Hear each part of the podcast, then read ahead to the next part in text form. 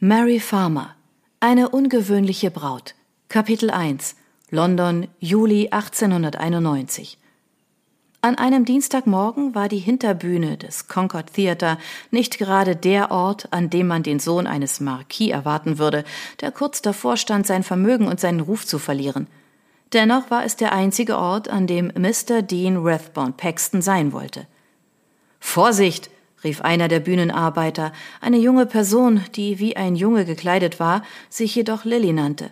Sie duckte sich, als Dean, der eine Ladung Bretter über der Schulter trug, herumschwenkte. Fast hätte er Lilly die Mütze vom Kopf geschlagen. Es tut mir leid, entschuldigte sich Dean, und sein Gesicht wurde vor Verlegenheit heiß.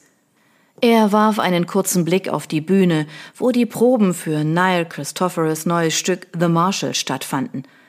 Ich wollte niemanden verletzen, sagte er zu Lilly, während er den himmlischen Anblick von Mademoiselle Nanette d'Argent auf der Bühne verfolgte.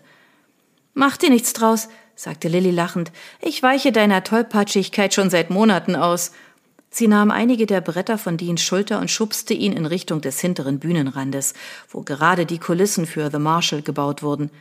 Ich habe gelernt, flink auf den Beinen zu sein, wenn du in Mademoiselle d'Argents Nähe bist. Unterbewusst nahm Dean wahr, was Lilly gesagt hatte, aber ein zu großer Teil von ihm war damit beschäftigt, Nanettes Schönheit zu bewundern. Nanette d'Argent war Schönheit, Anmut und Vollkommenheit. Sie war vor weniger als fünf Jahren nach London gekommen, eine zarte Unschuld, die zum ersten Mal im Rampenlicht stand. Und sie hatte London im Sturm erobert. Nanette hatte eine Ballettausbildung in Paris absolviert und konnte ebenso grandios tanzen wie jede andere Ballerina auf der Bühne des Royal Ballet Theatre. Ihr wahres Talent lag jedoch in den lieblichen Tönen ihres Gesangs und ihren unvergleichlichen schauspielerischen Fähigkeiten. Sie war die Schauspielerin, die jeder Dramatiker und Regisseur der Theater im Westend für seine Aufführung in der Hauptrolle wollte und die jeder Mann, der ins Theater ging, einfach begehrte. Als Ideal weiblicher Schönheit warb ihr Gesicht nun für Seifen und Gesichtscremes, außerdem zierte es die Verpackungen von Schokoriegeln und anderen Süßigkeiten, da sie der Inbegriff dessen schien, was die Männer gern auf ihrer Speisekarte hätten. Dean hatte sogar ein kleines Vermögen für Kekspackungen mit den Abbildungen von Berühmtheiten ausgegeben, um die Sammelkarte mit ihrem Gesicht als Andenken zu besitzen, auch wenn er die Kekse selbst verabscheute. Sein Vater und sogar sein ältester Bruder Francis hatten diese Karten als geschmacklosen, modernen Firlefanz abgetan, der die Zerstörung aller guten Sitten, Moral und Manieren ankündigte. Aber Dean kümmerte das kaum. Nanettes Abbildung stand an die Lampe seines Nachttischs gelehnt, wenn er schlief und von dem Tag träumte, an dem er die echte Nanette d'Argent in seinem Bett haben würde. Ein lautes Lachen riss ihn aus seinen zugegebenermaßen törichten Gedanken. Er drehte sich schnell um, um zu sehen, wer da über ihn lachte. Dabei stieß er mit dem Ende der Bretter auf seiner Schulter gegen die Bündel aufgerollter Leinwand, die Martin Piper, einer der Komödiendarsteller des Concord Theatre, der auch bei den Bühnenbildnern und Requisiten half, trug.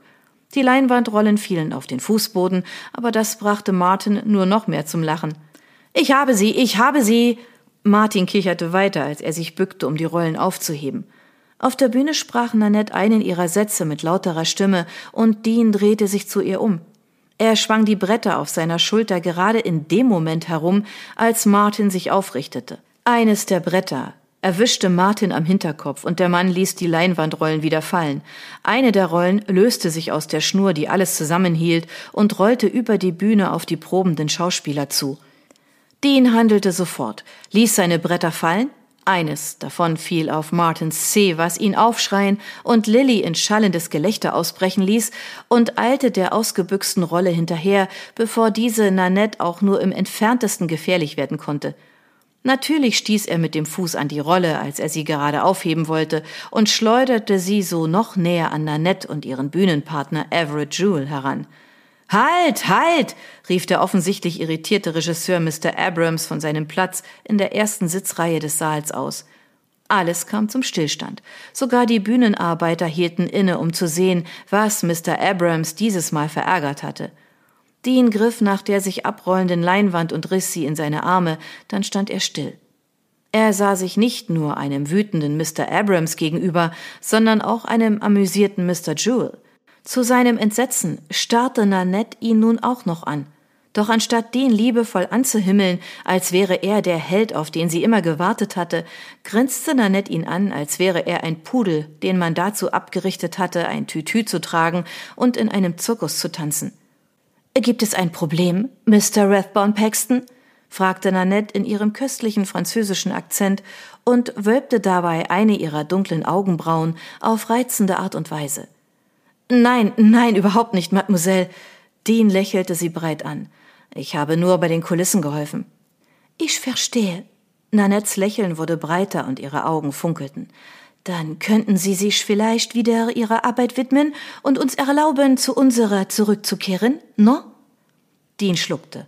Sie lächelte ihn an. Sie fand ihn amüsant. Er war sich sicher, dass sie ihn mochte, auch wenn sie ihn kaum beachtete, wenn sie im selben Raum arbeiteten. Die Schauspielerei war Nanettes Beruf und das Mittel, um ihren Lebensunterhalt zu bestreiten, und das tat sie spektakulär gut, wenn man den Gerüchten Glauben schenken durfte. Für Dean hingegen war die Mithilfe am Theater einfach eine Möglichkeit, seine Tage mit etwas anderem zu verbringen, als mit dem Müßiggang seines Standes. Monsieur Rathbone Paxton? fragte Nanette. Der Gebrauch des französischen Wortes riss Dean aus seiner Träumerei.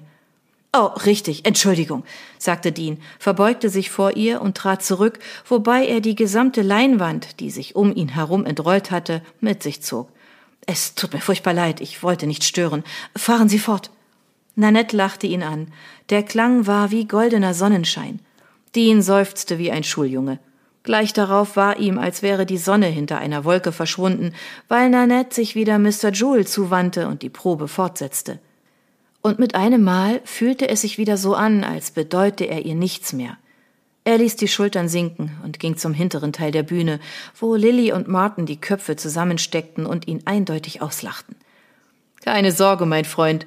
Martin klopfte Dean auf die Schulter, als er ihm die zusammengeknüllte Leinwand und die Rollen zurückreichte. Wir alle finden irgendwann die wahre Liebe.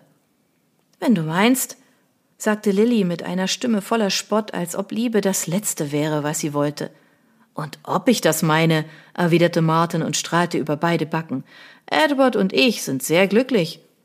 Dean störte es nicht, daran erinnert zu werden, mit welchen Menschen er sich umgab, wenn er als Freiwilliger im Concord Theater aushalf. Martin war mit einem Mitglied des Parlaments, einem Edward Archibald, glücklich. Everett Jewell war mit Mr. Patrick Wrexham liiert, einem Polizisten, der nun als sein Leibwächter fungierte. Der Inspizient Ted York lebte mit zwei der Statistinnen Nancy und Eloise unter einem Dach und erzählte herum, dass sie alle drei miteinander verheiratet seien. Und sogar Niall Christophery war bekanntlich in einer Liebesbeziehung mit dem kürzlich geschiedenen Duke Blake Williamson, der Vater von drei Kindern war. Und dann war da noch Lilly, die so lebte, als wäre sie ein Junge, ohne sich darum zu scheren, was die anderen dachten. Die Theaterleute waren ein verruchter und skandalöser Haufen. Dean liebte es. Er liebte jede unanständige, unmoralische, potenziell illegale Beziehung und Person um ihn herum. Und nicht nur das. Die Kreise, in denen er sich bewegte, wenn er nicht gerade verpflichtet war, Zeit unter Angehörigen seines eigenen Standes zu verbringen, waren es, die ihn dazu inspiriert hatten, selbst etwas Verruchtes und Unkonventionelles zu tun. Er hatte immer damit gerechnet, dass er irgendwann gezwungen sein würde, sich eine respektable Frau zu suchen und eine gute Partie zu machen obwohl ihm die Vorstellung, jemanden wie Nanette als Geliebte zu umwerben, behagt hatte. Aber jetzt, wo die Welt seiner Familie auf den Kopf gestellt worden war, schlichen sich andere Ideen in seinen Geist, inspiriert durch seine Freunde beim Theater. Als er zu den fallen gelassenen Brettern zurückkehrte, entdeckte er wie aufs Stichwort seinen Bruder Francis, der mit sorgenvoller Miene durch das Durcheinander und die Geschäftigkeit der Hinterbühne auf ihn zukam. Jetzt war es an Dean zu lachen – in seinem exquisiten Maßanzug, perfekt gepflegt und mit geradem Rücken, wirkte Francis in der wilden Welt des Theaters so fehl am Platz wie ein Vogelstrauß in Eton. Den, Gott sei Dank, sagte Francis und wich einem Haufen offener Farbdosen aus, während er seinen Schritt beschleunigte, um zu Dean zu gelangen. Ich habe überall nach dir gesucht. Ich hätte auf Joseph hören sollen. Er sagte, dass du hier sein würdest. Wer ist Joseph? Fragte Martin und blieb stehen, um dem Gespräch zuzuhören, anstatt die Leinwand auf die andere Seite der Bühne zu tragen, wie er es anscheinend vorgehabt hatte. Mein jüngster Bruder, erklärte Dean mit einem Lächeln, das Martin sagte, er solle sich keine Hoffnung machen. Dann wandte er sich an Francis. Was ist los, Frater? fragte er und drückte seine Besorgnis durch den Gebrauch von Latein aus. Latein benutzten er und seine Brüder nur, wenn sie sich besonders verbunden fühlten. Du würdest keinen Fuß in einen solchen Ort setzen, es sei denn, London stünde in Flammen. Ruhe hinter der Bühne, rief Mr. Abrams aus dem Saal. Dean verbeugte sich leicht und warf dem Regisseur einen entschuldigenden Blick zu. Gleich darauf sah er zu Nanette hinüber, aber sie war damit beschäftigt, ihr Probeskript durchzusehen. Auch Francis wirkte erstaunlich eingeschüchtert. Er nickte Mr. Abrams und Mr. Jewell zu, der ihm anzüglich zuzwinkerte, obwohl sein geliebter Mr. Wrexham nur 20 Fuß entfernt eine der Kulissen für das Bühnenbild malte. Mr. Wrexham schüttelte nur den Kopf und grinste Mr. Jewell an, der ihm dann eine Kusshand zuwarf. Dieser ganze Austausch verursachte Francis sichtlich Unbehagen. Ich verstehe nicht, wie du deine Zeit an einem Ort wie diesem verbringen kannst, murmelte Francis. Weil es Spaß macht? antwortete Dean, ließ alles fallen und stellte sich mit verschränkten Armen vor seinen Bruder. Du bist hierher gekommen, um meine Freunde zu beleidigen? Bin ich nicht. Wenigstens besaß Francis den Anstand, sich respektvoll vor Martin und Lily zu verbeugen, die sie nun beobachteten, als wären er und Francis das Schauspiel. Ich habe nichts dagegen einzuwenden, dass jemand sein Leben führt, so wie er es führen möchte. Heute weniger denn je. Francis warf Dean einen vielsagenden Blick zu. Zusammen mit ihren Brüdern Sam und Joseph hatten er und Francis von Geburt an Frömmigkeit eingetrichtert bekommen, aber diese Lektionen hatten bei keinem von ihnen gefruchtet. Außer vielleicht bei Joseph. Je mehr ihr Vater sie mit Tugendhaftigkeit bedrängte, desto stärker hatten die Brüder rebelliert, als sie sich selbst überlassen waren und sie hatten sich noch heftiger aufgelehnt, als kürzlich ans Licht gekommen war, dass ihr Vater ein schrecklicher Heuchler war, der fast das gesamte Geld der Familie verspielt hatte und in ruchlose Aktivitäten verwickelt war, die, sollte die Wahrheit an die Öffentlichkeit gelangen, die ganze Familie sofort gesellschaftlich ins Ausdrängen würde. Francis räusperte sich. Ich muss mit dir über die Vorkehrungen für Mutter sprechen. Deans Stimmung schlug um. Oh, er wurde weicher gegenüber seinem Bruder und machte einen Schritt auf ihn zu. Was soll ich tun? Ich tue alles für Mutter. Ist das Lady Vegas, von der wir hier sprechen? fragte Lilly und trat einen Schritt näher. Francis sah aus, als wäre er erstaunt über Lillys Dreistigkeit, sich in ein Gespräch unter aristokratischen Brüdern einzumischen, aber Dean antwortete Er, Muriel Rathbone Paxton, Marchioness of Vegas und eine der liebenswertesten und geschundensten Frauen, die jemals diese Erde mit ihrer Anwesenheit beehrt haben. Lilly gab einen Laut von sich, als wäre sie beeindruckt. Fahren Sie fort, sagte sie. Francis sah noch verdrießlicher aus als sonst, aber er fügte sich ihrem Wunsch. Ich glaube, ich habe hier in London eine geeignete Wohnung für Sie gefunden, damit sie wieder in unserer Nähe sein kann.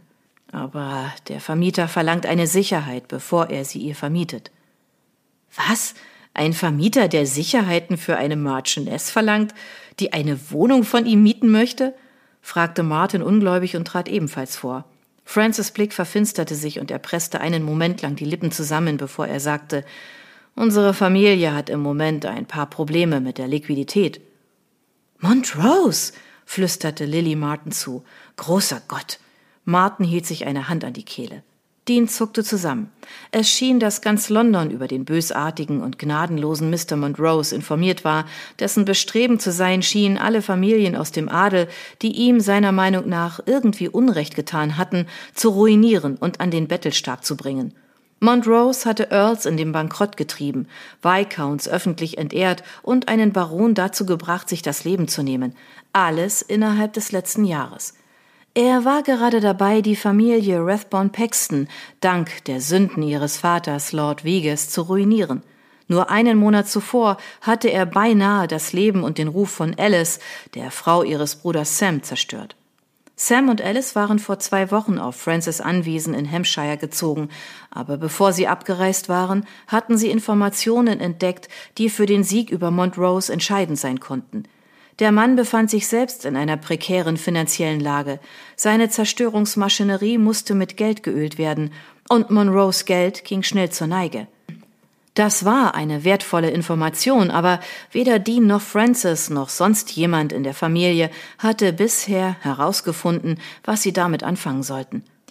Ja, nun gut. Francis lenkte Deans Aufmerksamkeit wieder ins Hier und Jetzt zurück. Hier geht es nicht um Montrose. Wir müssen für Mutter eine Wohnung in London beschaffen. Dafür brauchen wir Geld, und du weißt, was das bedeutet. Dean lächelte. Ja, das weiß ich. Er blickte sehnsüchtig über die Bühne zu Nanette. Noch hatte er nicht den Mut gefunden, seine Eroberung zu beginnen, aber er hatte seine Trophäe schon im Auge.